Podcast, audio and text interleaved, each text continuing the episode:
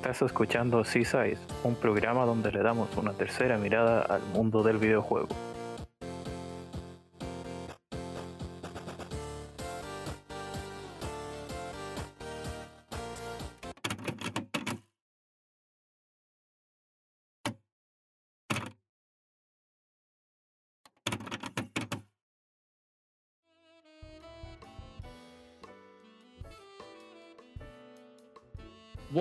Sean bienvenidos todas y todos a un nuevo programa de T-Size, eh, ese espacio tan único de podcast donde le damos una tercera mirada al mundo de, los videojuegos. Yo, si no me conocéis, soy T7 Spiegel, Spiegel o Espi para los amigos. Y bueno, estoy aquí un día más presentando este gran programa y como no podía ser de otra manera, me acompaña un gran amigo y compañero eh, fanático número uno de Josué Irión. Me refiero nada más y menos que al señor Chols. ¿Qué pasa, Chols? ¿Cómo estás? hola, hola, hola. Muchas gracias por esa gran introducción aquí con los Nintendo y los Pokémon. y bueno, eh, listo una vez más para eh, una nueva edición de este programa, por supuesto. De nuevo venimos con un tema digamos, reciente principalmente por el éxito de un título que mucha gente pensó que se iba a quedar eh, en algo pasajero. Y ha, pasado, digamos, con varios títulos durante el año pasado, por ejemplo. Sí. Eh, de qué querías hablarnos? O sea, ¿de qué querías que hablemos hoy en realidad? que trajo este tema a colación. Claro, eh, aprovechando que en, el programa anterior tocamos un poco lo que es el tema de la piratería y de los servicios de suscripción, eh, vamos a aprovechar para cerrar esta especie de duología o pareja de programas eh, tocando hoy los free to play. Hoy vamos a hablar básicamente de la fórmula del free to play, cómo nosotros la vemos y como ha adelantado Chols, tocaremos un juego chino eh, que está arrasando últimamente en Twitter, y bueno, no solo en Twitter, en muchos otros lugares, en YouTube y demás. Me refiero a nada más y menos que Genshin Impact de, de. Eh, para quien no lo conozcáis, ahora os introduciremos un poco a él. Pero bueno, yo creo que con esto está todo, Chols. ¿Tú cómo lo ves? ¿Entramos directamente a la pausa musical o quieres añadir algo más? No, yo creo que vamos a entrar directo a esa pausa musical. Creo que corresponde ver algo relacionado con Genshin Impact, así que vamos a esa pausa y regresamos.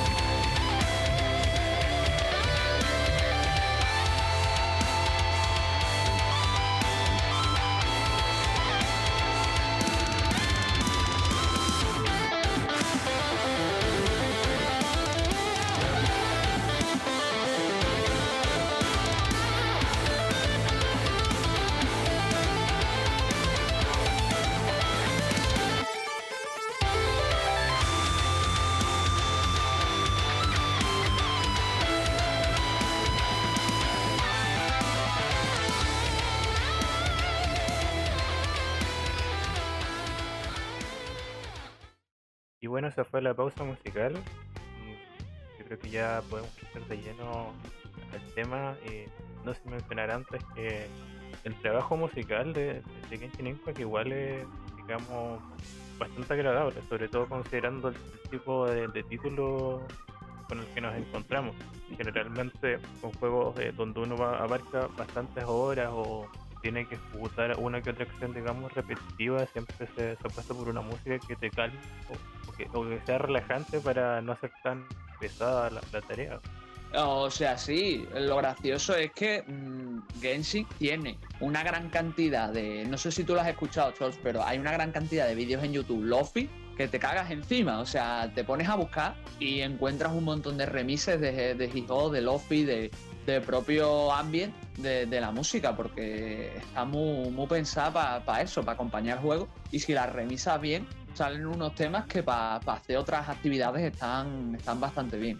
No, no, no, no tenía idea, la verdad. Yo vengo entrando un poco tarde esto de las monedas chinas. de hecho, ayer recién eh, me descargué el juego porque siempre me daba como problemas de espacio, que lo instalaba mal. Cuando salió de estreno ya intenté jugarlo y no hubo caso. Y ahora que eh, eh, digamos eliminé el, la Master Chief Collection de mi PC, ahí deberé una gran cantidad de espacio, aproveché la oportunidad pensando ya en este programa y, y descargué el juego y habré jugado unas cuantas horas día de ayer. Hmm. Yo creo que el, que el Genshin, ahora en verdad hablaremos un poco más eh, tendido sobre el juego, pero eh, sí es verdad que es un juego que se presta mucho a muchos tipos de actividades. Puedes jugar relajado, puedes jugar en plan serio, eh, puedes jugar con amigos y demás, y la verdad es que, que se, se, presta muy bien. Y encima no es un juego que pese mucho. O sea, yo lo juego en el sistema Sony, en PS4, y pesará unos 20, 20 y tantos gigas. O sea, te diría que 20, entre 21 y 25. No estoy seguro al 100%, porque lo descargué yo hace un par de días para retomarlo y tal, pero pero no es un juego que sea muy grande en comparación con otros free to play. Eh, me viene a la mente, por ejemplo, no sé si tú lo descargaste, Chol, el Fantasy Star Online 2, que es competencia directa porque está en Microsoft. Y ese juego pesa como casi 80 gigas, ¿eh? Para que veas tú la, la, maldita diferencia. Precisamente por eso no lo es. eh, pesaba mucho y ya tenía instalado varios AAA en el game. Mm. Eh, bueno, empecé lo que tienen eh, que, que, un poco así raro lo que expliqué es que tú te bajas el juego, descargas los archivos que son 36 GB y luego se pone a instalar 18 más y cuando abres el juego, como buen juego de móvil podría decir, ni siquiera comienzas y dice descargando datos adicionales y ahí son otro par de gigas más y por alguna razón en mi PC es como que te dicen no sé, te quedan 70 GB y instalas 50 y de repente te dice que el disco duro queda sin espacio, entonces es por un error de escritura o que lo he revisado bien. Pero sí, mm. como dices, tampoco es un juego eh, tan, tan pesado. Bueno, empecé por esa estupidez de como que se instala dos veces prácticamente. Puede ser un poco más, pero en 4 yo creo que es como la versión op. De hecho, cuando inicié el juego ni siquiera me a tomar el control y tienes que configurarlo manual, pero en la pantalla de inicio tampoco te deja ocupar el control. Tiene sus temas ahí. Mm. Pero bueno, Chol, yo creo que antes de seguir profundizando en el Genshin, creo que toca hablar un poquito del free to play en sí, ¿no? Cómo lo vemos, cómo, cómo está actualmente, cómo estuvo antes y también un poco relacionándolo con Genshin. ¿Por qué específicamente relacionarlo con Genshin? Antes de que nos preguntéis. Básicamente porque Genshin, eh, yo creo que quitando al, al, rey del free to play actual, que para mí es Fortnite, ahora Chols dará su opinión, eh, es que lo ha petado. O sea, tú eh, te metes a Twitter, te metes a YouTube, te metes a cualquier foro y te encuentras a un montón de gente compartiendo cosas del Genshin Impact, jugando, eh, sacando guías, sacando memes, sacando animaciones y es una, es una auténtica pasada y nunca esperamos que un juego de la calidad de, de Genshin se convirtiera eh, primero en un free to play y luego para ser un free to play llegase al éxito que ha llegado y tiene menos de un año. No, y más mérito siendo un producto chino que es un, digamos, como mercado, o sea, como presencia dentro de este mercado que son los, videojuegos nunca ha sido, digamos, muy potente al ser un mercado bastante cerrado propio. Y estos últimos años y principalmente a través de Genshin ha ido explotando con, con, distintos desarrollos por lo menos diría que en los últimos tres años han ido apareciendo poco a poco. Siempre tenemos eh, títulos como Candleman este de Son Wukong que se viene dentro de poco con un título un poco Soul eh, Mortal Shell también. Mm. y bueno como tú dijiste igual toca retroceder diría una buena cantidad de años para hablar de diría que antes de los free to play un poco de, de qué son los, los, juegos gratuitos o, o, de dónde vienen. En alguna ocasión ya mencionamos que era muy poco común hablar de ciertas épocas de juegos que no le costaran nada al usuario mm. o sea realmente si queremos retroceder incluso antes del free to play. Yo diría que lo más cercano, creo que lo tocamos en un programa que estuvo Jeff, creo que fue el episodio de la última temporada, donde hablamos de eso, que básicamente era, yo creo que la base de todo eso son los, minijuegos de, PC y de móvil. O sea, digo móvil porque aquí en, España eh, proliferó el, típico de, esa. ¿Cómo me, me saldrá? De esa típica época entre el smartphone y el teléfono clásico, donde la gente se descargaba juegos o te venían juegos gratuitos en el móvil y costaban prácticamente nada. Y bueno, lo que, lo que estuvimos comentando de, los minijuegos, de todo el asunto este de, meterte en páginas, meterte en minijuegos.com, probar cositas y demás. Yo creo, creo que ese sería el origen más eh, cercano, más nostálgico, más palpable que yo diría que tuve. No sé cómo lo ves tú, Charles. Yo diría que es un poco antes, antes de lo que tú mencionas del fenómeno Flash, de los juegos hechos en Java para Symbian móviles, mm. esta época de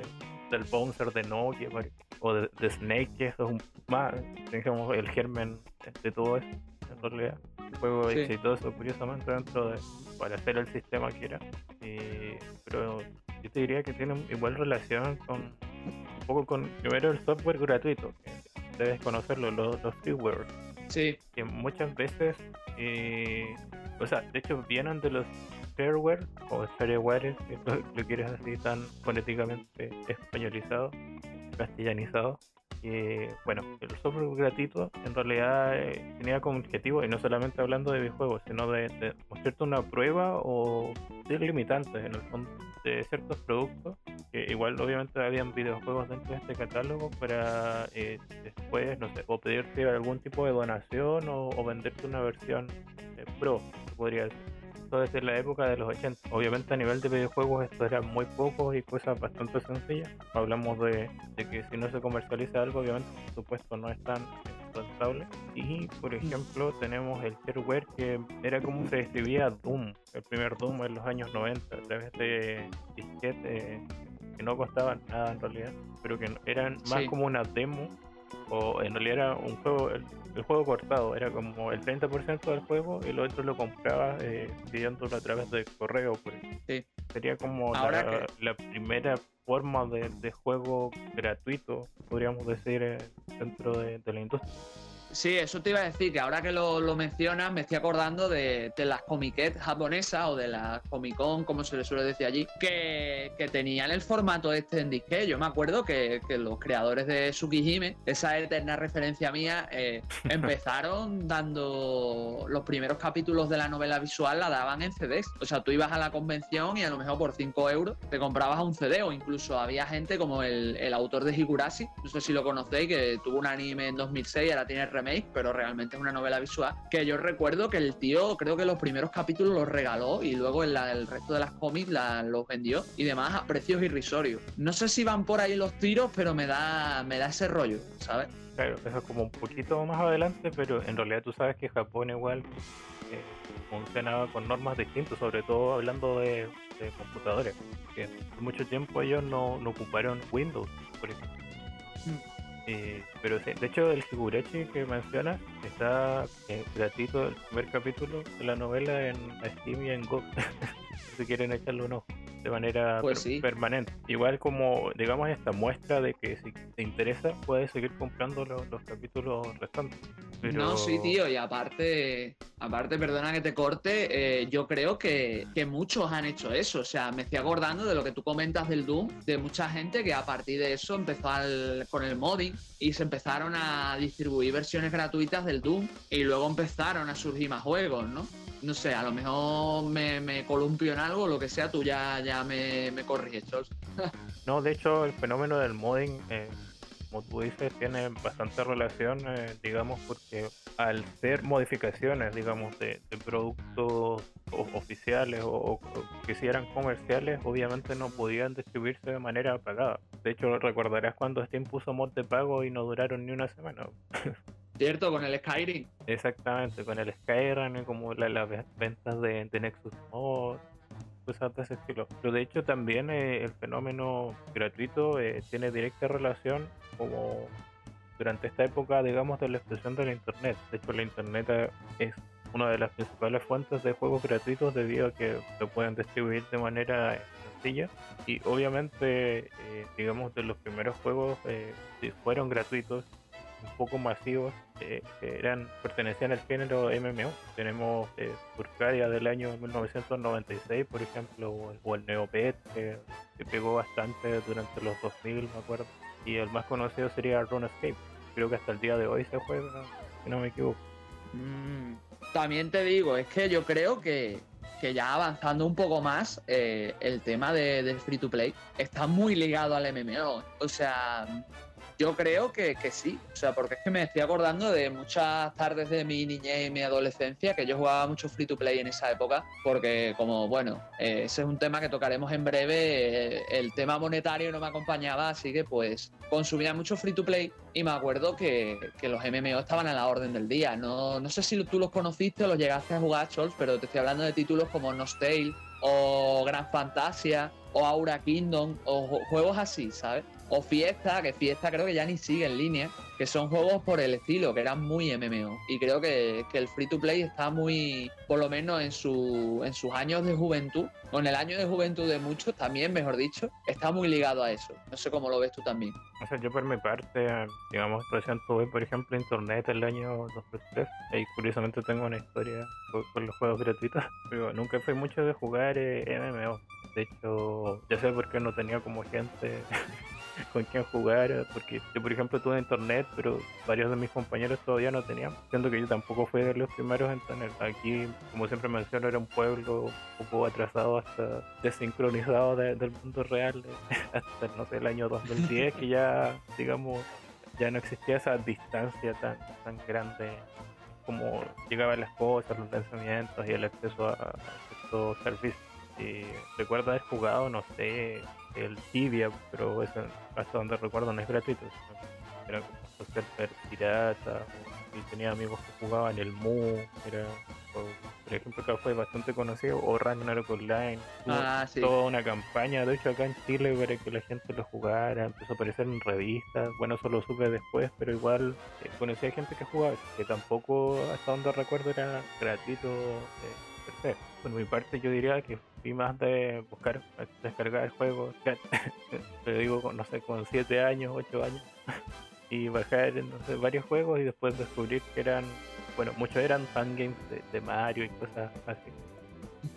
Hechos con Game Maker Studio probablemente y muchos otros eh, eran shareware yo terminaba enojado porque decía hoy voy estoy avanzando se te acabó el tiempo de juego este juego llega hasta el nivel 10, pero he jugado 20, 30 juegos así y, no entendía porque, claro, después fui entendiendo bien lo del modelo y dije, ya no bajo nada que diga web digamos, porque nunca se, concretaba, mucho menos en ese tiempo no se podía comprar juegos online, no tenía, digamos, ni cuenta bancaria ni tampoco, de hecho me tomó mucho tiempo tener cuenta internacional, eso no se vendía, digamos, en moneda de mi país. Yo es que, tío, me acuerdo que es lo que te comentaba antes, que yo empecé, porque yo me pasó más o menos como a ti, yo tuve internet tarde. O sea, mi familia nunca ha sido bullante económicamente, entonces durante mucha, mucho tiempo, hace mucha época, durante mucho tiempo no me pude permitir internet. Yo me acuerdo que tenía que ir a casa del Richigo, eh, ese chaval que con el cable en mi posca, eh, spam, spam, guiño, guiño. Eh, tenía que ir a su casa a robarle el wifi porque yo no tenía internet en mi casa ni tenía ordenador. O sea, yo tuve mi primer ordenador con 13 años, tío. O sea, hace 13 años de, que, de mi primer ordenador. Y me acuerdo de eso, que yo jugaba en la, en la biblioteca municipal o en casa de, mi colega este, el que os he mencionado. Jugaba juegos de, de estos, de gratuitos, de minijuegos y tal, de Flash.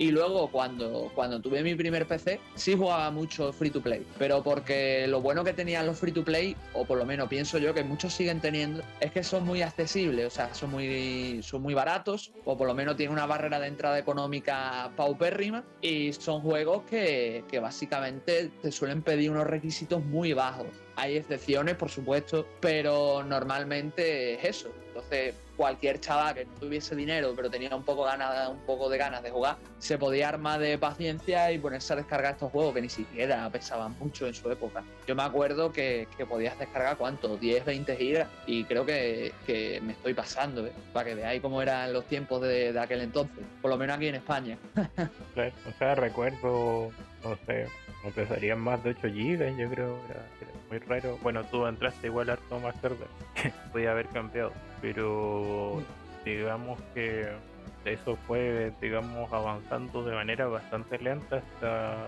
digamos, una época que abarca muchos movimientos dentro de la industria, que sería, yo que el año 2008. Por ejemplo, ahí tienes la explosión Indie, por dar un ejemplo, y desde ese año o ya el 2009, muchas compañías ya consolidadas igual apuestan por modelos eh, free to play para algunos títulos. Por ejemplo, tiene una versión de Battlefield, Battlefield Heroes del año 2009 Realms de Sony cuando todavía tenía sus estudios de MMO. Eh, aparece un Quake, o sea, que en realidad era una versión de Quake 3, Quake Live del año 2010 para navegador, curioso. Y el conocido Team Fortress 2, de hecho, el 2011. Eh, sí, es más gracioso, porque si mal no recuerdo, el Team Fortress Classic, que sería el, 1, era de pago. No valía muy caro, pero era de pago. Exactamente, salvo el modo original, que no era ni siquiera para eh, era para Quake 2, creo. Sí, tío, pero lo que te iba a comentar, que yo creo que también surge en un momento en el que, como tú bien dices, eh, aparece la escena indie y surgen eh, nuevas maneras de jugar y el público que se introduce a los videojuegos es diferente. ¿sabes? Porque tú piensas que el, modelo clásico habitual del AAA que todavía a día de hoy tenemos es un modelo que nos obliga a invertir mucho dinero eh, para consumir ciertos títulos. Y más cuando eres una persona que bien no tiene medios o bien eres muy joven, ¿vale? Y cuando eres muy joven, lo primero suele ir de la mano. Porque ya lo comenté en el episodio del High, creo que fue, pero a un chaval de 10 años, por ponerte un ejemplo, es más fácil que su familia le compra a lo mejor una Switch o una Play, pero es más difícil que le nutran de videojuegos habitualmente. Entonces, sabiendo que tiene la oportunidad de jugar, por ejemplo, a Fortnite, que es un juego gratuito, que es así con que a simple vista parece para todos los públicos, ¿no? Aunque realmente tampoco es exactamente así. Y muchos de sus colegas lo juegan, pues, ¿qué va a pasar? Que vas a tirar por eso, ¿no? Y así creo que, que se ha ido nutriendo realmente este sistema, porque mucha gente que jugaba al free to play sigue jugando, son gente que quieras o no usar estas alternativas porque les afianza el producto, porque ellos entran por curiosidad, porque no, no, tienen los medios para permitirse a lo mejor un AAA o un indie y, se meten aquí. Y gracias a, ese contacto se quedan con la marca, supongo, aunque también depende de los free to play que, que consumas, ¿no? Pongo Fortnite porque junto con Genshin es el, es el ejemplo más claro de rey de, de su género y de rey de, de, los free to play. No sé cómo tú verás todo esto, Chols. Sí, o sea, tiene bastante razón en ese sentido. De hecho, eh, pues, además de, digamos, estos juegos eh, gratuitos o estos MMO, eh, ya sagas consolidadas, comienza a aparecer, eh, como tú dices, este modelo free to play que igual tiene ciertas características.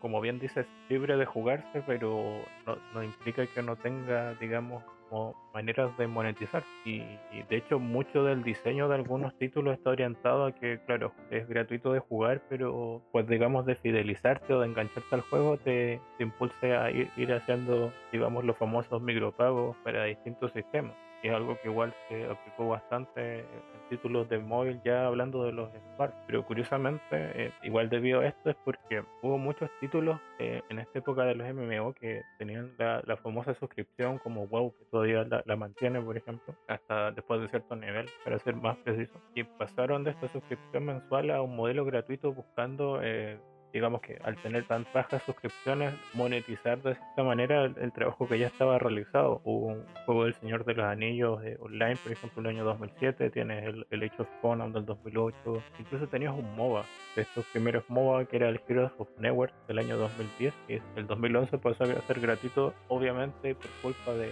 digamos, otro gran título que no has mencionado que es el LOL. Ah, sí fue eh, todo un fenómeno, uno por ser un título gratuito, digamos, eh, por tener eh, requisitos no muy altos. De hecho, a día de hoy, cada vez que, no sé, le toca viajar o, conocer a algún niño, o sea, adolescente, o, está jugando LOL, o está jugando Fortnite, o está, bueno, a Genshin no me ha tocado porque estos años no ha sido de viajar precisamente desde que sale el juego, o, o, está en el celular jugando ya algo, algo no sé, Free Fire, que son estos eh, Battle Royale, gente de, otras generaciones.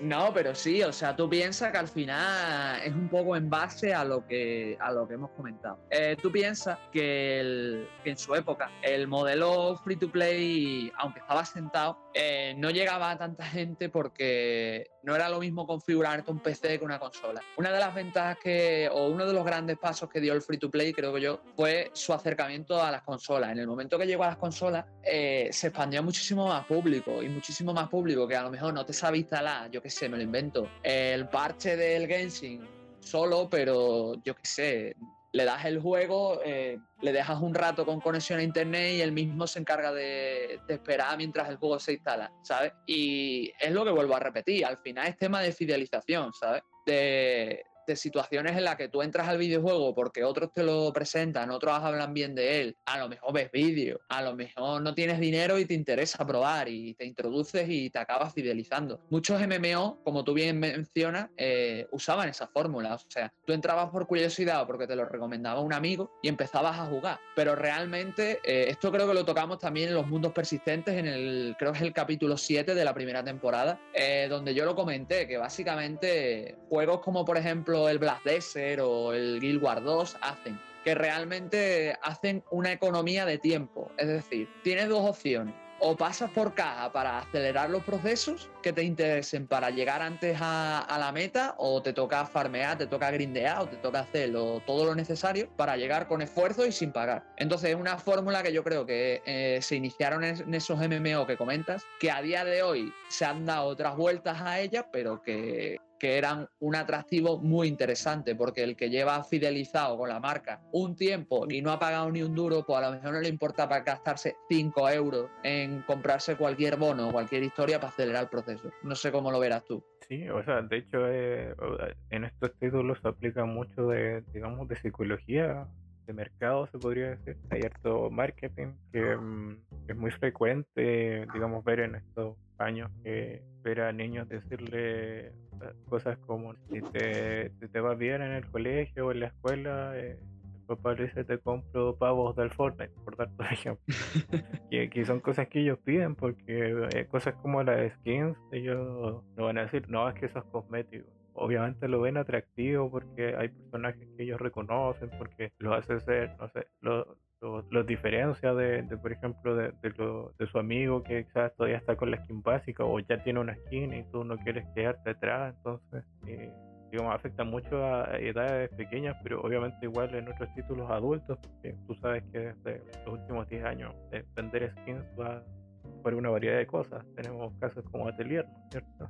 Sí, pero te quiero decir ahí hace un matiz y es que me hace gracia lo que comentas, porque yo también lo he escuchado y antiguamente yo me acuerdo que cuando éramos chicos, por lo menos en mi caso, yo era esa misma directriz, o sea, tú, te venía tu madre y te decía, mira niño, si te portas bien y apruebas te regalo un juego, que es lo que me pasaba a mí. Y ahora, tío, los, los niños en plan, eh, pórtate bien y te regalo pavos en el fornite.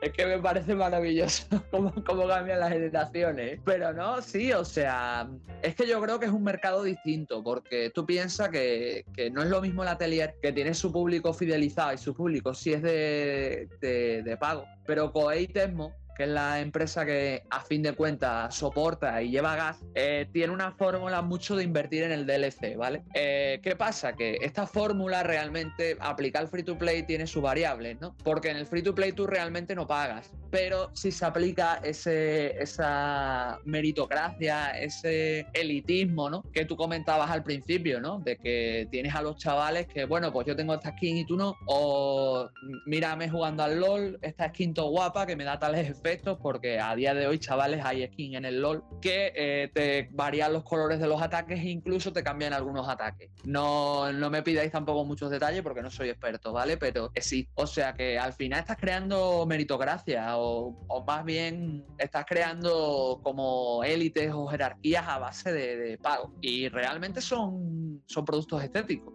Pero, tienen su. Perdona que te corto un momento, Chol, pero tienen su. Tienen, por así decirlo, su, su manera, ¿no? O su forma de venderse o, a ese público que ya está fidelizado. Con Atelier quiero dar otra vez el toque porque si es verdad que tienes DLC, tienes mucho DLC cosmético, pero también Atelier te traen mucho DLC jugable. El Riza tuvo una especie de pseudo final el primero me refiero. Eh, añadido por DLC. El Lulua, eh, por ejemplo, te añade dos personajes nuevos por DLC y te mete historia de esos personajes, ¿sabes? Aparte de lo cosmético. Mientras que en el LOL, pues, o pagas, por, poner un ejemplo, o pagas por tener una skin guapa que te cambie un par de cosas, o pagas por no tener que jugar 10 horas por tener ese personaje. No sé si, si ves el matiz. Sí, sí, no, o sea, yo de referencia un poco a la psicología que existe para, digamos, vender eh, skins. Obviamente, entre un juego de pago y otro gratuito hay ciertas diferencias en, los planteamientos que te impulsan a comprar o no,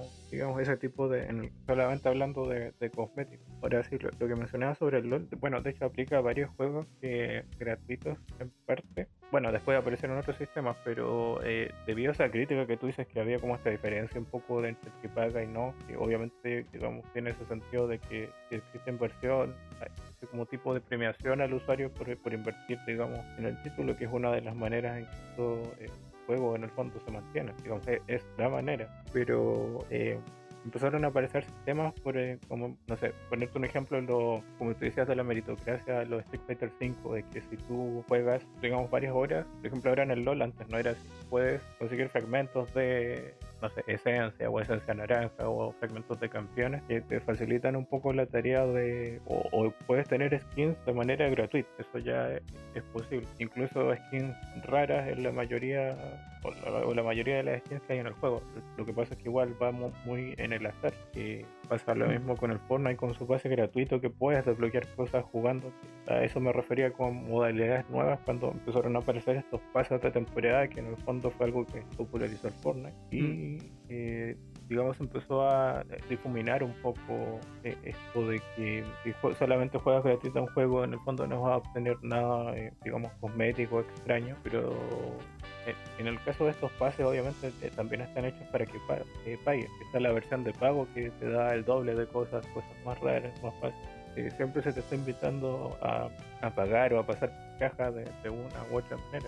Básicamente, respecto a los pases, realmente creo que esta postura yo la dejé clara hace tiempo, Chos, creo que te lo dije a ti concretamente, que a mí la postura que cogen los videojuegos de pago, de usar maniobras, de free to play, loot bosses y cosas así, a yo no las comparto sinceramente. O sea, a mí no me gustan. O sea, yo puedo entender que en un juego que sea gratuito eh, tú puedas vender skin o puedas vender cositas, pues vale, para quedar mejor, para el que le guste fardar y todas esas historias. Lo que no me gusta es que haya juegos free to play donde el avance se marque a golpe de talonario y eso se traslade a los videojuegos. Porque, perdón, a los videojuegos de pago. ¿Por qué? Porque básicamente mm, tú piensas que hay juegos que, ya estás pagando un precio completo. O sea, Street Fighter V, volviendo al ejemplo que tú comentaste, saliera mejor o peor, era un juego que cuando se vendió por primera vez, cuando salió en su ciclo de mercado correspondiente, no valía 20 euros, no valía 0 euros, valía 60 pavos, por lo menos aquí en España. Entonces, que tú me digas que yo pague 60 euros por un juego completo de lucha, que los juegos de lucha siempre han sido mucho de ir desbloqueando las cosas y demás, y que ahora me tenga que hartar de, de farmear y de grindear en combate para sacar dinero y poderme comprar la skin, pues no sé, tío, no, no me gusta. Es como le pasa a Dead or Alive, que volviendo al tema de, de, los DLC, que realmente te ofrece todo lo básico eh, jugando, pero luego también, pese a tener un DLC infumable, y digo infumable porque vale 100 euros, los DLC del DOA, o sea, todos juntos valen más de 500 euros, todos juntos. y son DLCs cosméticos con un personaje añadido. Entonces, incluso aún así, hay personajes que no tienen todas las skins desbloqueadas porque las tienes que comprar en el juego o las tienes que farmear con puntos. Y esas cosas a mí personalmente no me gustan. Yo entiendo que la gente no tenga tiempo para jugar, pero yo qué sé, si no tenéis tiempo para jugar, mm, yo escogería otro tipo de videojuegos, otro tipo de experiencias, ¿no? O no sé, tío, es que es como en el Resident Evil gastarte 5 euros en desbloquearlo todo. No sé, tío, prefiero jugarlo yo. Por eso yo en, en ese sentido tengo esa postura, ¿sabes? Sí, o sea, digamos que empieza como a ensuciar un poco qué es jugar, pues porque cuál es la idea de un videojuego, que interactuar con él, pero interactuar no es, no es pagar para que se te hagan las cosas, pues es como que prácticamente, no sé, voy a hacer un videojuego de pago y te dijera que quieres llegar al final al tiro y te cobraran, no sé, 5 euros, como tú dices, 5 dólares, 5 mil pesos, no, no tiene ningún sentido.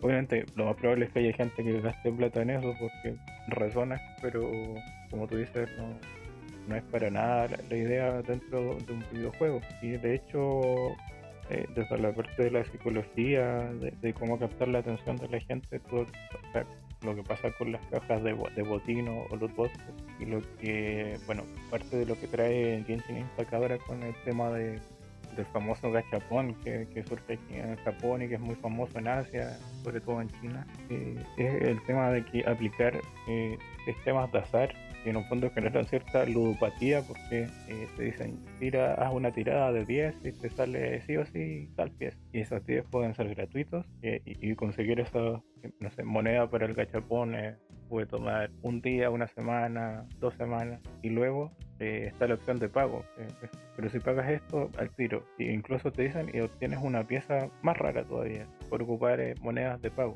ocurre mucho con títulos de móvil como Fate Order, tienes el, el Azur Lane, el juego de. se llama de Magica Records, que es de. De Madoka Mágica, ¿no? Madoka Mágica, sí. Y el Sino Alice, por ejemplo, que es de Yokotaro. Y, de Yokotaro. Ah, Yokotaro es esas cosas. Pero sí, eh, y esto se está aplicando ahora en títulos, digamos, de. Bueno, sobre todo vienen de, Asia, igual se implementa un poco en títulos occidentales y en, otro tipo de juegos de móviles. Es una de las cosas que marca un poco a, a Genshin Impact, aunque obviamente hay muchas cosas que podrían ser distintas por la, la, amplitud y la extensión que tiene este juego en comparación, digamos, a otros títulos free to play de, esta parte, de esta parte del mundo. Sí, es que ya si quiere nos metemos un poco más en Genshin Impact. La historia es que yo creo que Genshin funciona bien porque todo lo que hace no lo hace de forma sobresaliente. Es más, yo creo que, y aquí yo creo que, que me vaya a perdonar unos cuantos que os guste mucho el juego, y es que Genshin realmente es la, marca blanca o la versión china, nunca mejor dicho, guiño, guiño, jajaja, de, de muchos otros juegos. Realmente Genshin no hace nada, eh, excepto el sistema de gacha propiamente dicho, de, bueno, en verdad tampoco, ¿no? quizás diseño de personajes, te diría, poco más sería original, ¿no? El resto es sacado de otros lados, ¿no? Realmente mucha gente compara Genshin con Brejo de Wild, o como lo, llaman algunos al Genshin, Brejo de Waifus, y, no se equivocan, hay muchos muchos elementos de Genshin que están inspirados en, en Brejo de Wild, que a la vez Brejo de Wild está inspirado en otros juegos, ¿no? Entonces cogen muchas cosas de eso.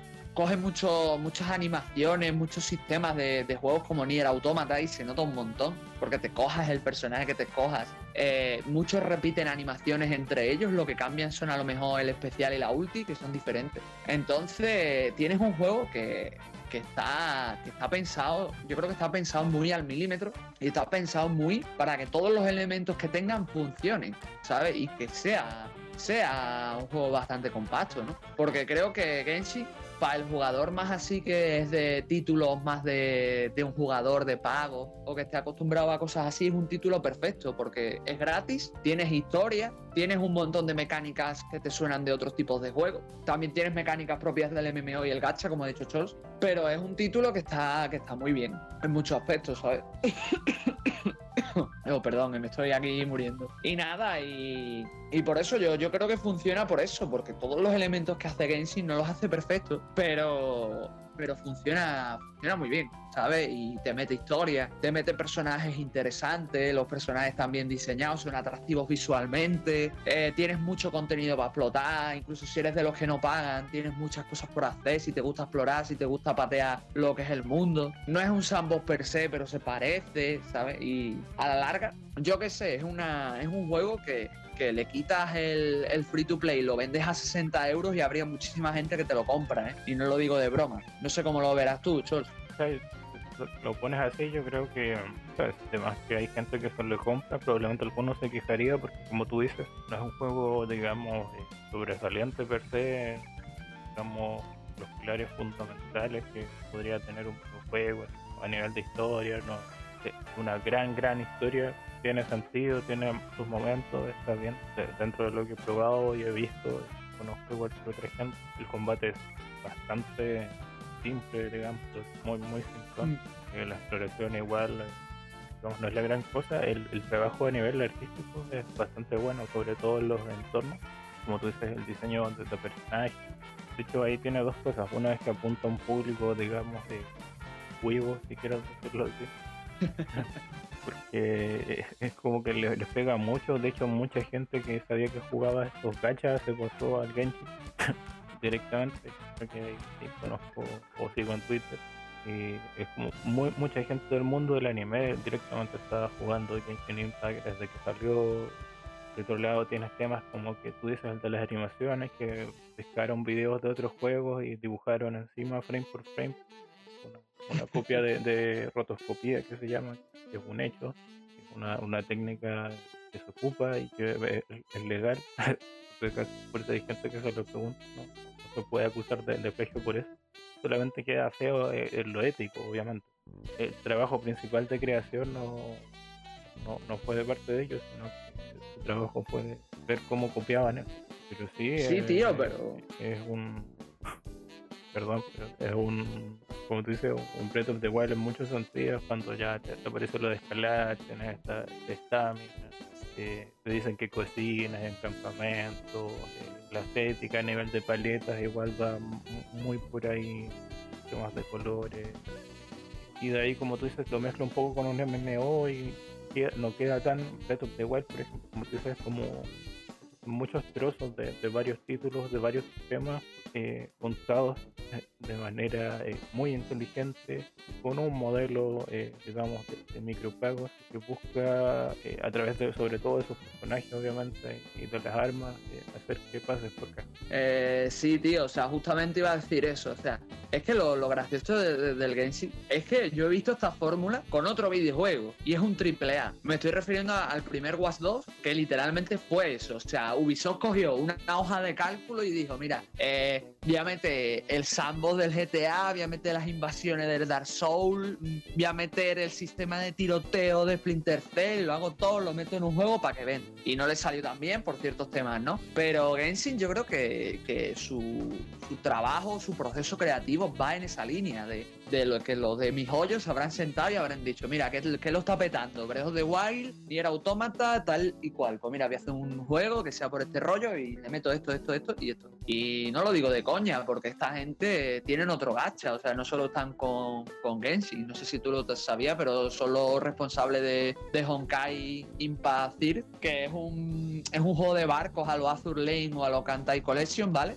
De, bueno, más bien de Waifu Barco, que, que es un juego que que, también es un gacha y chino y por lo visto creo que en su, en su país ha sido bastante reconocido, vamos, tiene serie de anime y todo. O sea que yo creo que esta gente tontos, tontos no son. Y la, y la fórmula que aplican la veo bastante inteligente porque Genshin es un juego que incluso si no eres muy fan del género anime, como le pasa a algunas personas, da igual, tienes un, un Breath of the Wild de marca blanca con ciertos toques a juegos de acción, a toques MMO bastante comprensibles en nuestro idioma y encima en más idiomas o sea que no hace falta que imaginaos que soy italiano, pues también podréis jugarlo en italiano. O sea, es un juego que aúna muchísimos conceptos a un precio bastante irrisorio y, le pasa como al Fortnite, es la, es la puerta de entrada a muchísima gente que se va a quedar en el juego simplemente por, lo, por las virtudes que tiene, que no son tampoco tan espectaculares, ¿no? Porque como ya dije hace poco en un artículo, para mí Genshin es un 7 de manual. Es el típico juego que, que no destaca en nada de lo que hace, pero lo que hace lo hace bien, ¿sabes? Pero, pero es eso.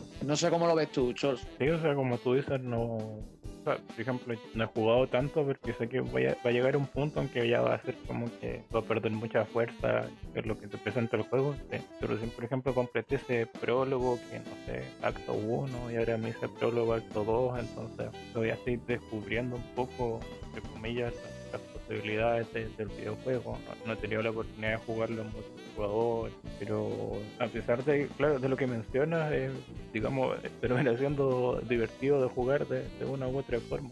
Te puedes perder un par de horas fácilmente por el mundo que presenta o, o, porque las mecánicas son súper sencillas o y las exigencias, digamos, tampoco son cosas muy complejas, salvo cuando aparecen estos desafíos que vi como de niveles más altos o que ya te dicen necesitas a tal o cual personaje para acceder a esta misión eso puede variar un poco el sentido del juego. No, sí, tío, pero yo creo que es eso, es que Genshin, yo creo que es el, free to play que cogiendo más sistemas es el más ambicioso. Y, lo, no, lo, y no lo digo fuera de coña, perdón, lo digo, no lo, eso te iba a decir, que no lo digo a malas maneras ni, ni con coñas ni nada. O sea, estamos hablando de, de, un juego que literalmente tiene hasta sigilo. O sea, yo he jugado hoy, había fases de sigilo en el Genshin Impact, he jugado fases de sigilo en un free to play que no está orientado a eso. Vale, a ver, las fases no son la gran cosa, seamos sinceros, pero oye, que te metes esa mecánica en el juego, ¿sabes? O sea que, y tienes mil mecánicas más, y muchas son reconocibles. Es que es lo que hemos estado hablando durante todo este tiempo, o sea, Genshin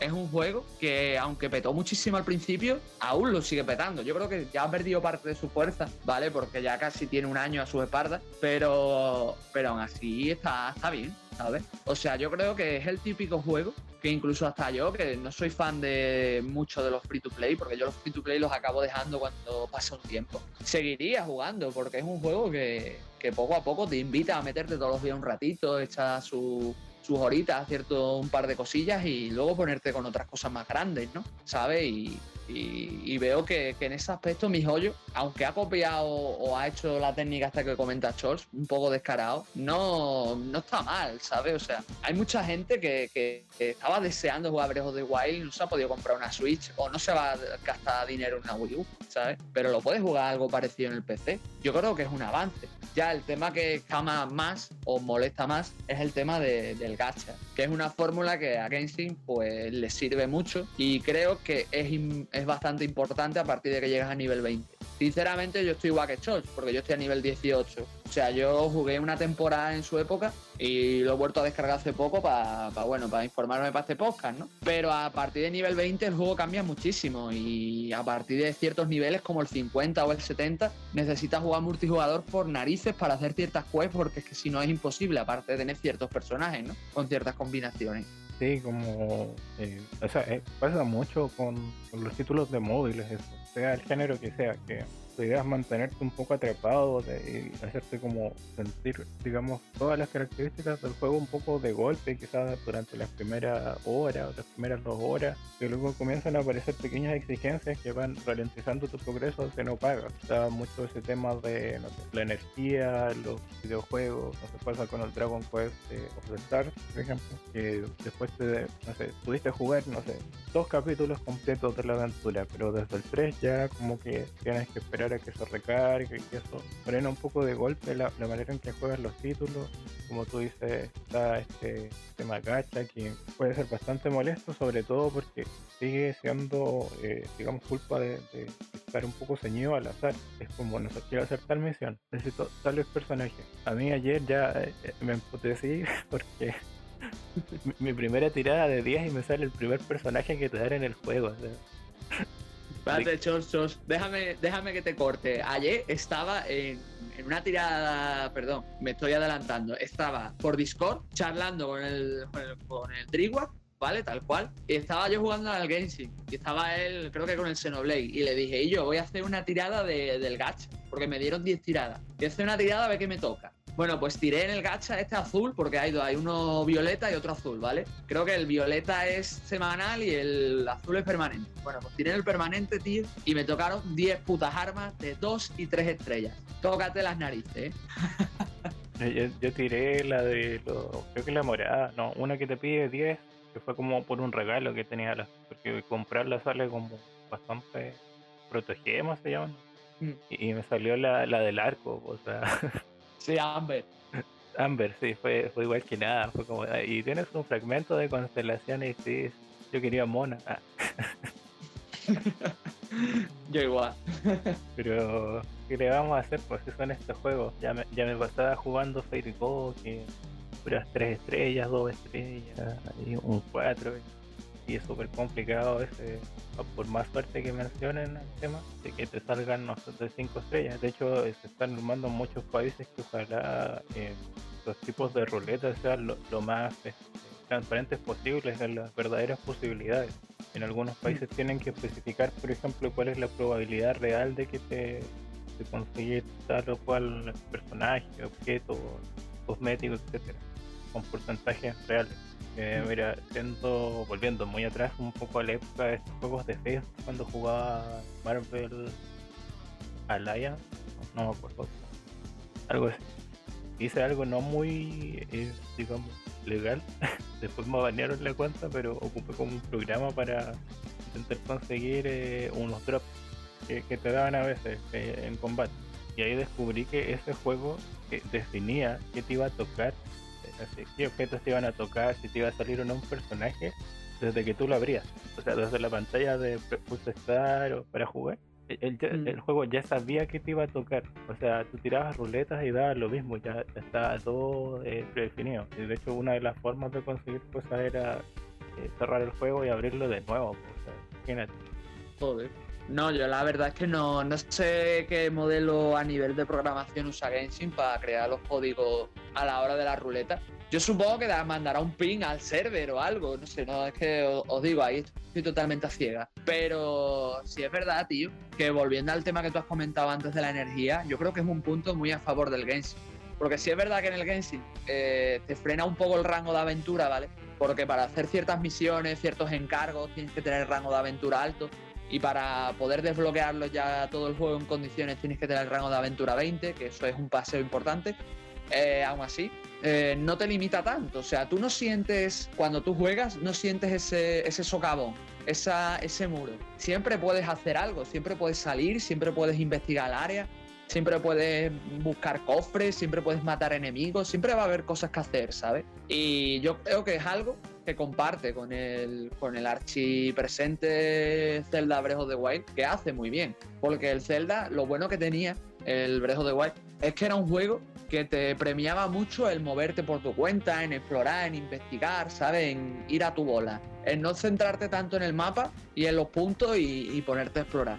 En verdad Genshin hace una mezcla de eso. Sí te obliga a usar el mapa, pero es un juego que se presta mucho a, como está hecha la progresión, a moverte por él, explorar, ir haciendo como mini encargos, jugar todos los días un rato, ¿sabes? Y por eso no veo que está mucho mejor, porque por ejemplo en el... Yo me acuerdo jugando al Sino Alice, que es mi ejemplo de gacha, que me pasaba, que tenías que hacer como mini encargos de matabichillos para recargar la energía y aún así la energía te, permitía recargar un poco para jugar un rato, ¿sabes? A menos que tuvieras energía acumulada y esa era otra. Si tenías demasiada energía acumulada, eh, esa energía se perdía. Literalmente te salía en negativo. O sea que, no sé, tío, yo lo, lo veo muy bien. La putada es lo que comentamos del gacha, que por cierto, si mal no recuerdo, cuando tú abres el Genshin, en el menú principal, la pantalla de título, te sale eh, una opción que tú le das y te despliega eh, todo el tema ese que tú comentas, Chon. Lo que pasa es que, siendo sincero, yo creo que yo y el 99% de jugadores no se lo ha leído, ¿eh? Creo que lo pasé a, mostrar en pantalla por accidente, porque como te dije, tuve varios problemas iniciales con el control. que sí me salía algo así como personaje tanto, de tal rango, de unos números, pero digamos, el tema es que te debería salir eso cuando tú haces la, tirada, o sea, en el momento. No que sea esté como ahí ah, escondido, o sea, siempre están como buscando un poco no ser tan transparentes en ese sentido. Como cuando es como que se los hubieran obligado a poner esa opción, pero la, implementan porque sí, más que porque, o sea, porque tienen que hacerlo, no porque quieran hacerlo. Si lo pones de esa manera podría ir un poco por ahí el tema. Y como otro punto que igual le encuentro que le, funciona muy bien al juego, que como tú dices no tiene este sistema de energía, es contar igual con una historia un poco mezclar eso al, tener digamos una historia eh, digamos abarcable eh, eh, principal un poco más tradicional se podría decir que eso le viene fantásticos juegos de este estilo y cuando lo compares con algunos de sus competidores en muchas ocasiones digamos que por el tema de la energía obviamente cuesta mucho cerrar campañas a veces estás jugando la primera y ya te sacan otra donde como que cambia todo y se confunde un poco y creo que no eh, Genshin no pega tanto de eso. No, sí, o sea, lo más gracioso es que, volviendo al tema de que hemos comentado antes de la historia, eh, yo me acuerdo que la mecánica esta que os he comentado del sigilo sale precisamente de ahí, ¿sabes? De, historia. Es que el Genshin sí te pone la historia más espaciada, ¿vale? Del sentido de que tienes que tener rango de aventura para poder hacer ciertas cosas, para poder ver cinemáticas, para poder avanzar en misiones y tal pero es que al final vas a acabar vagabundeando para hacer ciertas cosas. Entonces, como que no es una mecánica que tú digas, bueno, está tan mal implementado y demás. Entonces, al tener historia, pues el, jugador más tradicional, el jugador de típico de monojuego, de monojugador o de single player o cosas así, pues se va a centrar mucho más en ir avanzando, ir desbloqueando la historia y demás. Y de paso, si se desbloquea algún personaje interesante, pues mira tú. Yo creo, y esto es especulación mía, yo creo que hay otros personajes que los desbloqueas por, por historia, o sea, no, no pagando gacha. Pero creo que tardas un montón, por eso el gacha siempre está ahí.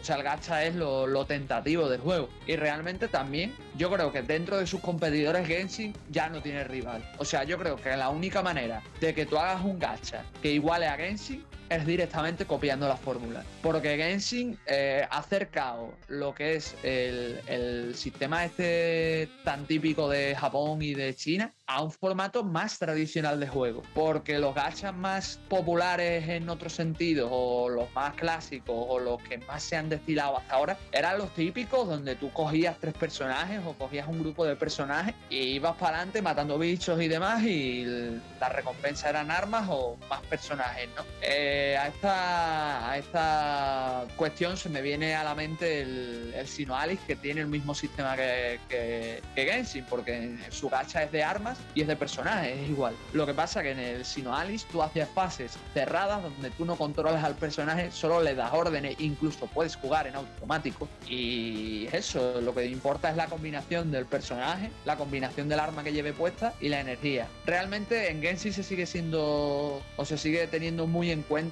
lo que es eso, lo que es la combinación de personaje y arma. Pero al poder desbloquearlos más fácilmente, al tener una historia más tradicional, tener más cosas que hacer, no es el típico juego que te sientas 10 minutos y ya está, o no es el típico juego que te echarías tres partidas, como es mi caso, y lo dejas tirado, ¿sabes? No, de hecho a mí me, igual me pasa mucho con, varios títulos free to play que, por ejemplo, jugué la Dauntless, no sé si lo conoces, que es como un, una especie de Monster Hunter muy entre comillas, porque pierde, por ejemplo, todo lo de prácticamente una historia principal, sea, como el motor de la aventura y pues hacer más un la repetición de, la casa de ciertos objetivos que van modificando un poco el nivel y la dificultad, pero eh, se siente bastante repetitivo al fin y al cabo. De hecho, es que el Dowlet, tío. Me duró, estaba muy entretenido y a las tres horas ya como que no. Que lo que te iba a decir, a mí el Dowlet, tío, me duró como dos horas, pero literalmente porque yo lo descargué en PS4 y ese juego en PS4 es, no sé si habrán parcheado, pero cuando yo lo descargué era horrible, tío, se veía 300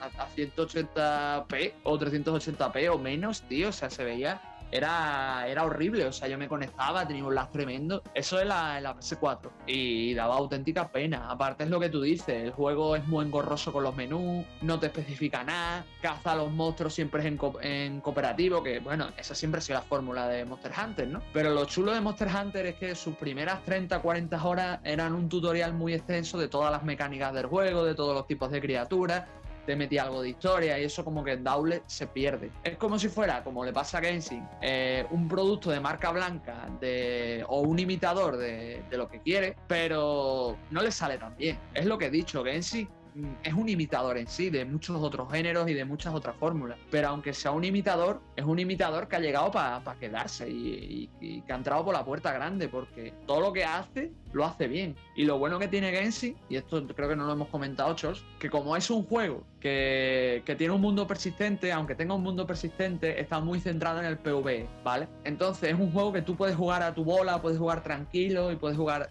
eh, sin problema. Que está bien optimizado para las máquinas que cojas si tiene, hablando de, PS4, ¿no? Porque yo en PC no lo he jugado. Pero no da mucho problema. Entonces es un juego visualmente atractivo, bastante fácil de controlar, eh, que no te requiere tampoco liarte la manta a la cabeza para saber ciertas cosas hasta cierto punto, que puedes jugar a tu aire sin, sin preocupaciones y demás. Es que es lo que he dicho, es, como si fuera un juego de pago, un juego de single player de pago, pero free to play, ¿sabes? Y con ciertas mecánicas gachas. Sí, o sea, eh, digamos que, como tú mencionas, tiene estas características tan eh, tradicionales. Eh, por ejemplo, no incluir este tema de, del PvP, igual lo hacen un poco más amigable, digamos, fomenta la cooperación un poco entre los jugadores. Y tú sabes que jugar con compañeros siempre le da más vida a un juego, le, da otro sentido y, le da otro, o aporta una diversión distinta una de las gracias del multijugador, que es junto a otra persona interactuar dentro de, la interacción que, propone el juego. Mm. Y al día de hoy, como tú dices, no hay ningún juego que, digamos, lo haga eh, tan bien. Bueno, de hecho, sería uno de los pocos, digamos, free to play, digamos, con un presupuesto enorme. El otro que se me ocurre sería Warframe. Y después está este los World of Tanks, creo que tiene un spin-off, pero no, no recuerdo el nombre. Sí, que era de barcos, ¿no? Sí, o de aviones, ya no. Estoy seguro. Sí, tío, pero si me permites hacerte el inciso, yo creo que esos juegos tienen sus pequeñas peculiaridades. Por ejemplo, Warframe, yo lo que estuve comentando cuando hice los GOTI de, este año, de 2020, porque los retomé en la cuarentena y tal, y es un juego que no se presta, que, no, que no es amigable con la progresión, ¿sabes? Porque el, el Warframe te obliga a repetir muchísimo, muchísimos tipos de misiones en escenarios muy reciclados con enemigos que se inflan el nivel eh, para obtener ciertos objetos de los cuales si no pagas para tenerlos ya te toca esperar un montón de horas, ¿sabes? Y eso creo que frena mucho la progresión y, te hace que juegues muy poco diario y demás. Y respecto a World of Tanks, es que le pasa lo mismo que a Fortnite. Tiene su público, eh, World of Tanks, y creo que es un juego muchísimo más exigente porque una nueva vertiente que han surgido con los free to play que no la hemos comentado son los juegos competitivos, ¿no? Y World of Tanks creo que es de los, no es de los primeros, pero sí es de uno de los grandes, porque yo me acuerdo que se anunció en su época para Xbox 360, que tenías que tener el gol para jugarlo. Y era un juego que mucha gente jugaba, era un juego muy exigente, que te obliga también a saber el tipo de carrocería que llevas, las tiers, eh, tienes que tener también presente la elevación, el ángulo donde dispara. Aparte es un juego que si se te muere el tanque, tienes que estar toda la partida de espectador, ¿sabes? Es un juego que roza la línea de, género de, de, de Mesadra de Fortnite, pero es un juego que te exige mucho más, que te obliga a estar mucho más atento, mucho más preparado. Y no creo que sea un juego para todo el mundo, ¿no? Como por ejemplo le pasa a Genshin, ¿no? Que si deja los prejuicios fuera, creo que es un juego que, que puede entrar cualquiera, ¿sabes? Sí, o sea, como te decía, tenemos estos ejemplos de digamos, free to play de, de, alto presupuesto, pero como bien mencionas, la mayoría son juegos muy, no de nicho, pero sí que requieren un perfeccionamiento, un entendimiento y una especialización de, las mecánicas de juego distintos, sobre todo el World of Tanks, que, es muy técnico en el fondo. digamos que ese es el triunfo de, de Game, pero digamos, un, juego obviamente gratuito, eh, digamos de alto presupuesto, que igual es un juego con una gran cantidad de contenido, que contenido que, como bien mencionas, podría estar dentro de juegos de, pago fácilmente. Y por otro lado, eh, estar construido con digamos, mecánicas de juego que son amigables al usuario eh, durante, digamos, prácticamente la, mayoría del juego, que es algo que hace que la cantidad de jugadores se, mantenga, que, que, haya voluntad del, jugador por volver al título y eso es algo sumamente importante, como no es en otros casos, como tú dices, Warframe, que comienza a tener barreras que, que, vuelven al juego muy lento, lo que le pasaba a Downless también, que como mencioné, ese efecto de iniciar de golpe para mostrarte todo lo que te ofrece el juego y cuando llega el punto ya de, no sé, después de la tercera hora de juego, de la segunda, eh, todo se comienza a ser más lento, eh, te aparecen mecánicas que eh, siempre te impulsan ojalá a, pagar para solucionar ciertos temas. Y esto yo creo que no, no lo hemos hablado un poco, pero es como la idea principal de esto sería alargar la vida útil de estos títulos. Que, por ejemplo, si el Genshin no tuviera estas barreras de, aventurero, de, rango de, aventurero, lo más probable es que la gente lo jugaría un mes, le sacaría todo y lo, dejaría de jugar. Yo creo, lo mismo con otros juegos free to play. Sí, estoy de acuerdo. Pero hay, una, hay un inciso que quería decir, Chos, que no he comentado, que me ha, me ha acordado cuando has estado tú hablando del tema de exigencia. Eh, es que Genshin sí es exigente, ¿vale? Sí es un juego que maneja muchos números, que maneja estadísticas, que elementos, que historias, pero te lo presentan tan bien y esas mecánicas no empiezan a tener tanto peso hasta cuando tienes un nivel mucho más avanzado, estoy hablando a lo mejor 50 o por ahí, que no, que no le das tanta importancia y se hace un juego que no se hace tan cuesta arriba. Ahora, respecto a lo que comentas de los rangos y demás y el tema de eso, sí, tú piensas que esa es una fórmula que también se aplica en, en otros juegos de, de pago de otras maneras, ¿no? El, el, relleno, o por así decirlo, la necesidad de alargar el juego siempre es presente, ¿no? En los free to play más, porque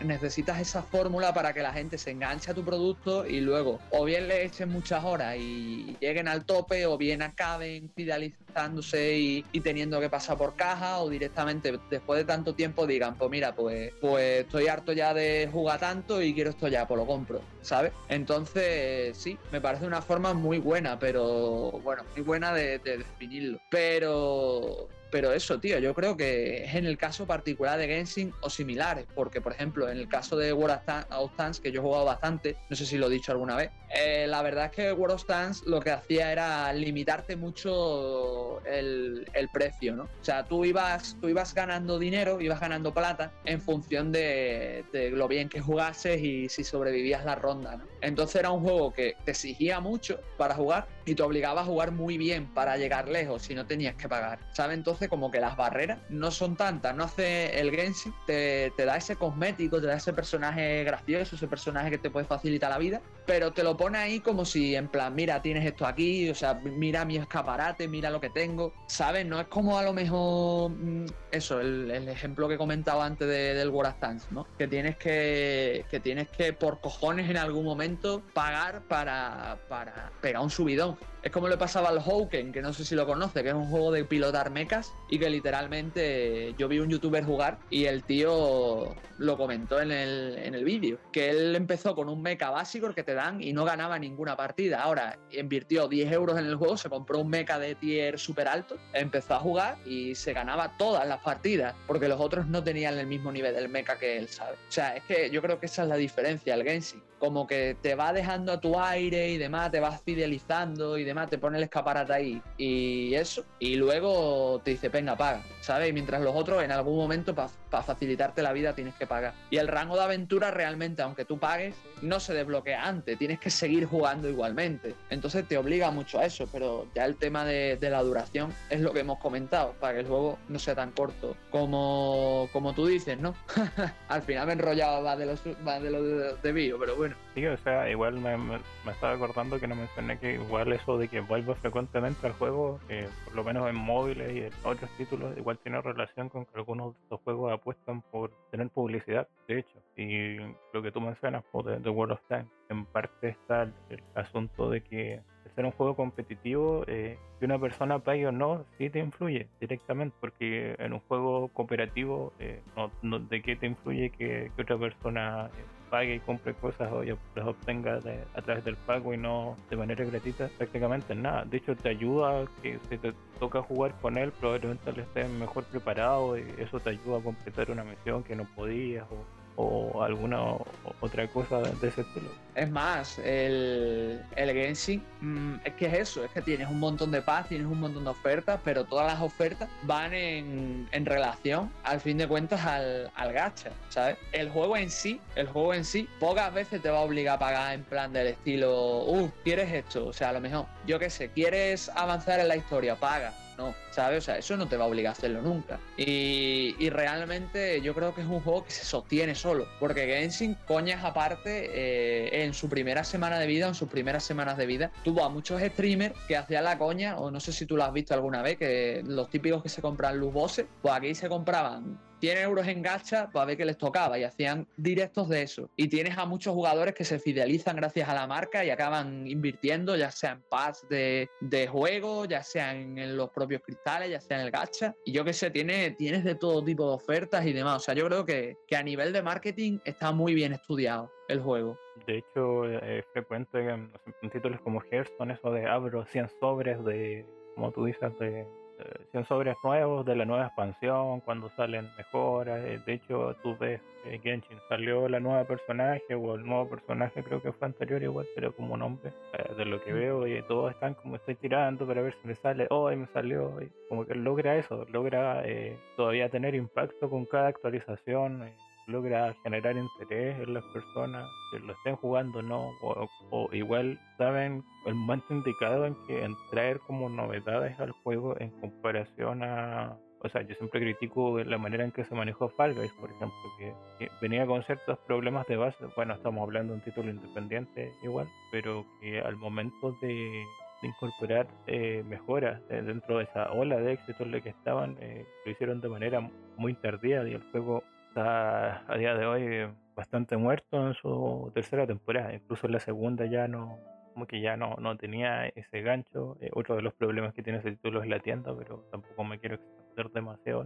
Y la verdad es que el, eh, haciendo un pequeño inciso en el Fall Guy, es que fue un juego que se vendió bien, tío. Porque fue un juego que streameó mucha gente. Fue un juego que dieron gratis en el PlayStation Plus. O sea que si tú eras jugador de Play, que era la otra plataforma del Fall Guys, eh, era un juego que ibas a tener fácilmente si pagabas el plus y que necesitabas tener para jugar, así que eran dos pájaros de un tiro y se ha desinflado de loco. O sea, yo me acuerdo la primera temporada que jugaba todos días, a todo el mundo le encantaba y ha acabado siendo un juego que sin ser malo, ni mucho menos, ha sido un juego bastante olvidado en función de otros, como el propio Genshin, ¿sabes? Que, es lo, acojonante. Y, yo creo que es lo que tú comentas, porque a lo mejor no, se dio el bombo que, se debería o, no se, se, trabajó tanto en mantenerlo una vez que pasó la primera ola, ¿sabes? Yo creo que le pasó un poco, y, y este es un ejemplo de juego de móvil con Pokémon Go, no sé si te acuerdas, que fue un fenómeno mundial, todo el mundo jugó. Y luego pasaron como dos meses y se desinfló y ya jugaban cuatro gatos.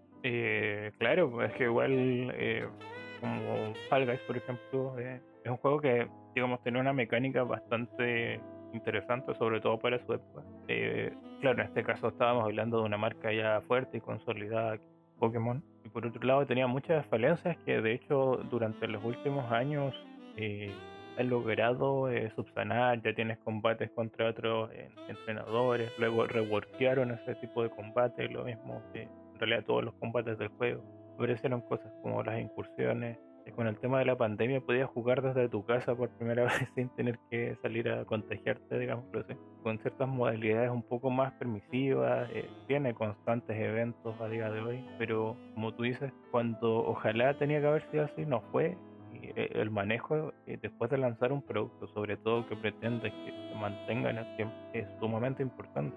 Es que yo creo que por eso Genshin pegó tan fuerte, porque cuando llegó lo tenía todo. O sea, tú piensas que, vale, no tenías ciertos personajes y no tenías el, la región esta, no sé si sabes cuál es, yo no me sé el nombre, ¿vale? Pero que es así rollo con muchas reminiscencias a China, a la China oriental clásica. No las tenía, ¿vale? Pero no tardaron en llegar y mientras tanto tenías un juego muy grande con mucho contenido que mucha gente estaba descubriendo y, demás. Yo creo que, que, para estos títulos, como tú bien has mencionado, eh, los primeros meses son cruciales, son imprescindibles, tío. Si no consigues asentar a tu, a tu público en esos meses, olvídate de él. Porque es lo que tú dices, Pokémon Go. Yo me acuerdo, no sé si tú lo conoces, el youtuber español que era Felipe360, que yo, por ejemplo, nunca he jugado al Pokémon Go mucho, ¿vale? Pero yo veía sus vídeos de incursiones, que él a lo mejor se iba a coger seta y luego a jugar y eran vídeos muy entretenidos, pero luego él, tú lo veías en las incursiones y demás, o en, los eventos que él hacía, y iba poca gente y tenía que tirar mucho de, Twitter y demás para llamar a la gente porque la gente no jugaba, ¿sabes? Y luego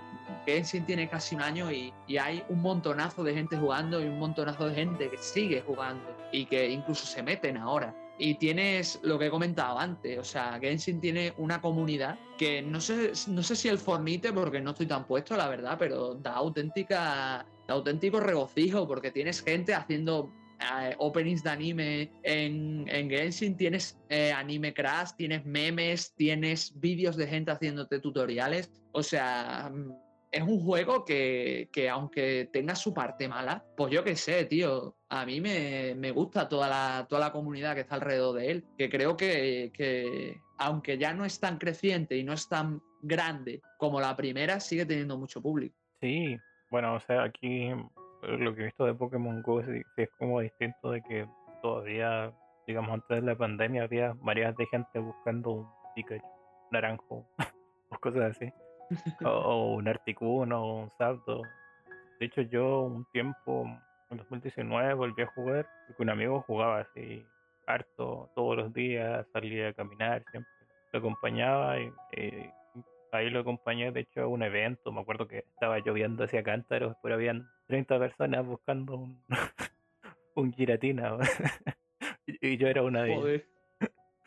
Pero e, era curioso. Y claro, ahí te hablo de, de igual una ciudad, digamos, pequeña, pero en la capital, eh, marías de gente corriendo detrás de, de Pokémon, así, 200, 300 personas que hablo. Que normalmente parecían en un parque grande que hay, era como eh, curioso, curioso que después de varios años de que saliera Pokémon Go se, mantuviera esa tónica. Obviamente no, no era tanto como al principio, como dices tú, que todo el mundo jugaba Pokémon Go, pero eh, tarde lograron como mantener ahí parte del público objetivo. Pero claro, la diferencia que tú mencionas con Kenshin es que funciona un poco como o sea, tiene esta comunidad, funciona un poco como producto transmedia en el sentido de que hay de todo de Genshin, hay mangas, hay doujin, hay cosas subidas de tono, tiene eh, eh, cinemáticas, eh, canciones, programas, etcétera. Justo iba a mencionar que, que, pega un poco en estética con este fenómeno de la eh, de Hololive o de las VTubers, no sé si, si, lo ves por ahí también. Igual es algo que está explotando. Sí. Yo la verdad es que eh, sé que alguna VTuber ha jugado al Genshin, pero no, no estoy tan puesto. Pero yo te soy sincero, Chols, y yo realmente he vuelto al Genshin no porque, no porque la gente me dijese yo juega y tal, sino porque yo estoy súper enganchado. Y se lo dije al Driguar también, estoy súper enganchado a los vídeos de memes del Genshin, tío, pero súper enganchado. Y luego a otro, a otro youtuber que se llama Mafioso, que sube vídeos así de noticias y de info del Genshin. Y, tío, me, animé. Y es lo que tú dices, al final el Genshin ha, ha trascendido y se ha vuelto transmedia un juego que tiene menos de un año. Y por eso me, me, da esa sensación. O sea, yo creo que lo más cercano que yo he visto ha sido como con Overwatch en su tiempo, antes de que le pegara el bajón que le pegó, porque ahora mismo Overwatch da pena verlo. Y como está toda la fan comunidad de Toho, por ejemplo, que es una fan comunidad tremenda. Sí, es verdad que son más nichos, pero existen y son una comunidad tremenda. Y yo he hablado con un par de personas y hay gente que sigue súper enganchada a Toho, que hace animaciones, que hace vídeos, que hace de todo y, creo que es lo más cercano que he visto del estilo. No, de hecho con Touhou todos los años se hace uno como este evento que de Sonic igual, que es en un festival de como juegos inspirados en, en Touhou o mm. fan, games en todos los años hay como un, evento de eso como el, el Sage de, de, Sonic, como a fin mm. de año. Aunque te digo una cosa, por favor, eh, la comunidad de Sony no la menciones mucho porque hay un, gran sector de ellos que dan cringe, ¿eh? pero cringe fuerte. ¿eh? El cringe de los, los, los que, después te llega el Alex de Hedgehog y el, y el Juan de Hedgehog y, y, el Pedrito de Kidnap, pero de hecho, un, meme de, de, Sonic es busca tu nombre con The Hedgehog y lo más probable es que haya un fanart o algo, un, uno sea ahí por ahí, un original Dios, es que te digo una cosa, ¿no? Pero es, mm, yo creo que la comunidad de todos o, la que se está formando ahora de Genshin, a ver, sinceramente, en todos los asuntos escabrosos del juego no me he metido, ¿vale? Tampoco es mi intención. Habrá, ¿no? Lo había estado de Overwatch, pero bueno, que, que no, es mi, no es mi punto, pero yo qué sé, que me parece, me parece una comunidad muy, por lo menos lo que yo he estado viendo desde fuera, se ve muy buena, tío, ¿sabes? Y, me gusta mucho la, la comunidad que se está formando. No como, no como la de Sonic, y yo, es que vaya mierda de... Es como es como la comunidad de My Little Pony, por favor, yo, Dios mío. Que en el fondo en la comunidad de My Little Pony también hay buena gente, pero yo hay una, una gran cantidad de gente que, que necesita atención psicológica urgente. Me parece que tiene que ver con si, si la serie es occidental o, o oriental. Bueno, Sonic es producto eh, japonés, pero hecho para el público eh, occidental desde un principio. Aunque también te digo que Sonic, tío, no sé. Yo que cuando. Yo creo que el epitome de, de Sonic, no sé si lo llegaste a conocer, es el Buffy de Instituto Sonic, que da auténtico cringe. O sea, no he visto nada más malo en mi vida. Eh, si, si, nos estáis escuchando, eh, vérselo porque hay, un, hay unos cuantos youtubers que lo han leído y lo han subido a YouTube y es maravilloso. Te partes el culo, pero es súper cringe. Es lo más cringe que he visto en mi vida, tío. Y, y, y da mucho que pensar sobre la, el público de Sony. Y también me parece sorprendente porque si lo piensas, mucho del público original de Sony éramos o nosotros o los que vinieron antes que nosotros, que eran incluso más retro. Y ha acabado degenerando en una cosa que, que, que no tengo palabras para describir. En comentarios de... bueno, no sé si te queda algo que tocar sobre el Genshin. Sí, yo juego al Genshin. Y si tenéis a Mona, me la regaláis. Así que yo creo que vamos cerrando como siempre esta parte del programa. De verdad salieron varias, varias cosas que, que tienen mucha relación con, con los, los free to play y digamos estado actual de, de, la industria y de, de, muchos juegos orientales, eh, chinos y japoneses. Mm. Que espero que les haya gustado. No sé si tienes alguna recomendación musical para esta, esta pausa, Espi. Pues la verdad es que, tío, vamos a hacer algo gracioso. Pon un tema del Fornite, no hay, no hay narices. bueno, entonces nos vamos con ahí parte de la banda sonora de, de, del Fortnite y ya regresamos.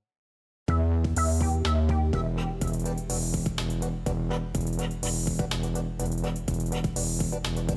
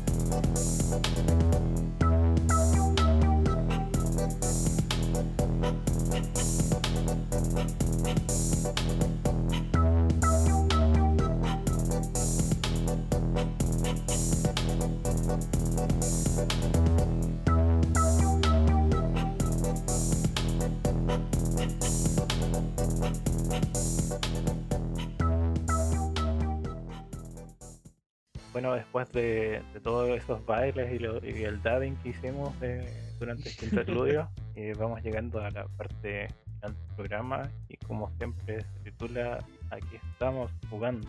¿Qué estás jugando? Esto? Cuéntanos. Pues, pues estoy con tres cosas. A ver, la primera es que dudo que la acabe, que es el Cyber Shadow, que yo sé que tú también lo empezaste porque estuvimos hablando de ello. Me quedan las fases 6 atascados eh, no sé si tú la pasaste, que te enfrentas a un tío en un tren que te lanza bolas y eso. Y lo intenté como dos horas y dije, y yo, pues lo voy a dejar y empecé otro juego. Y empecé el, el Alice Madness Returns, que también está en el EA Play para el Game Pass.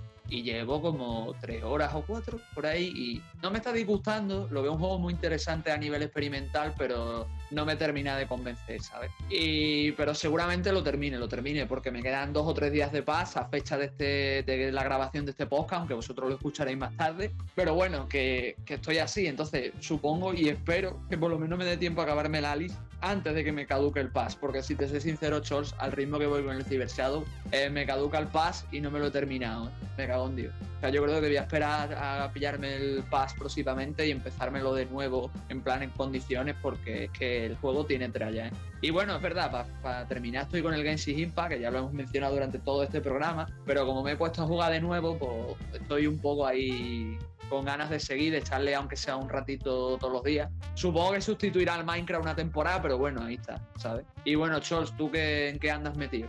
Bueno, como mencionaste ya, Cyber Shadow. Estoy jugando en stream, por eso no es que tenga un avance así constante. De hecho, eh, día el lunes, martes y el jueves. El jueves cuando celebramos que ya conseguí el afiliado en Twitch y estuvimos regalando ah, juegos. así que se perdieron los juegos que, estuve regalando. y bueno, en ese stream eh, titulado Mil maneras de morir.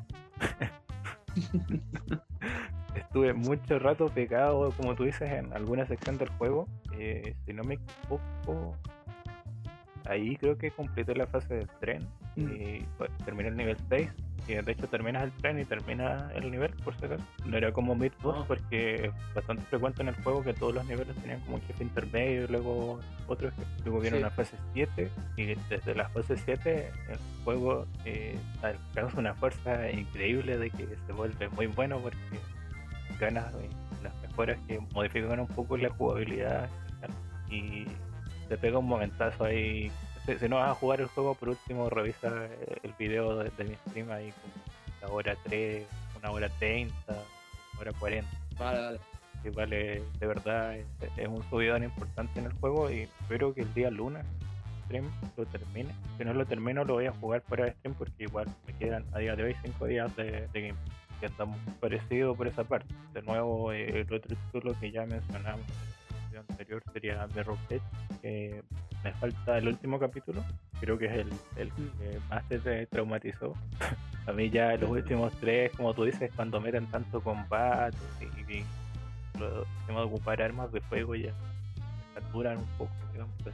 Eso es que me cuesta mucho como calcular algunos saltos o como que no salen o no resultan que sí, entonces como que encuentro con algún indicador mejor hubiera sido mejor para el juego.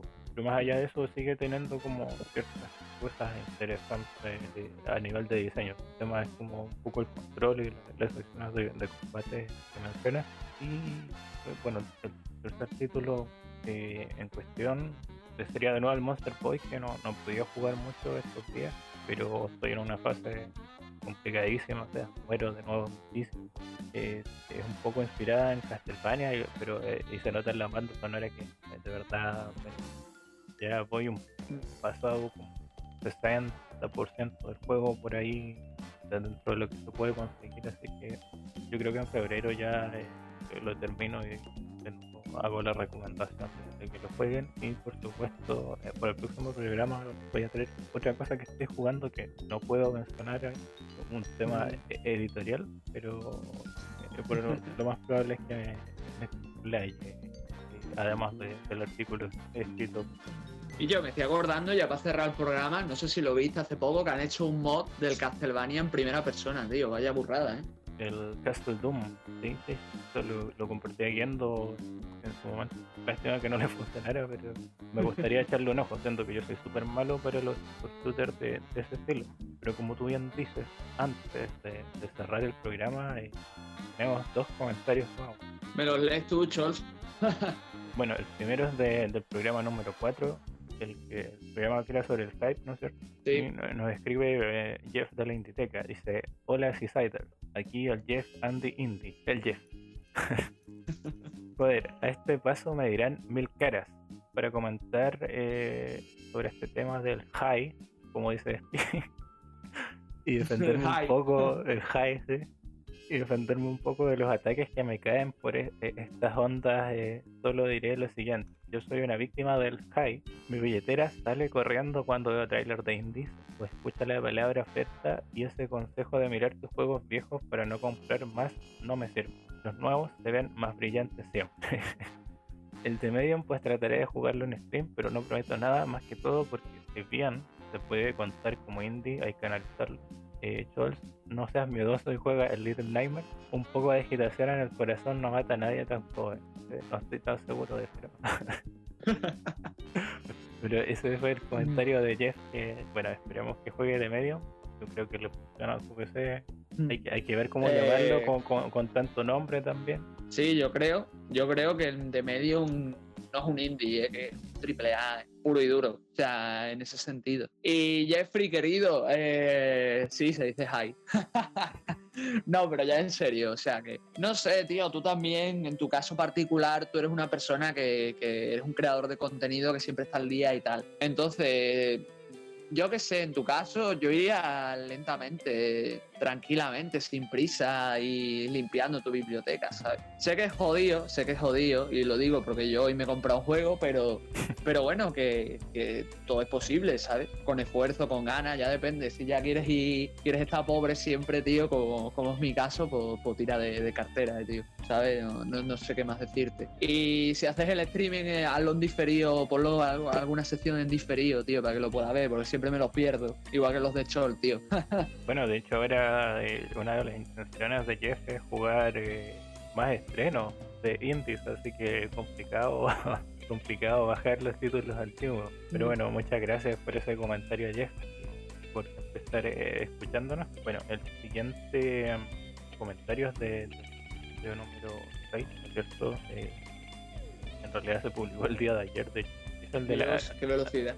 accesibilidad en el videojuego y nos escriben desde Quartz Quadrant Podcast. Nos dicen la vida pirata, la vida mejor. Ahí.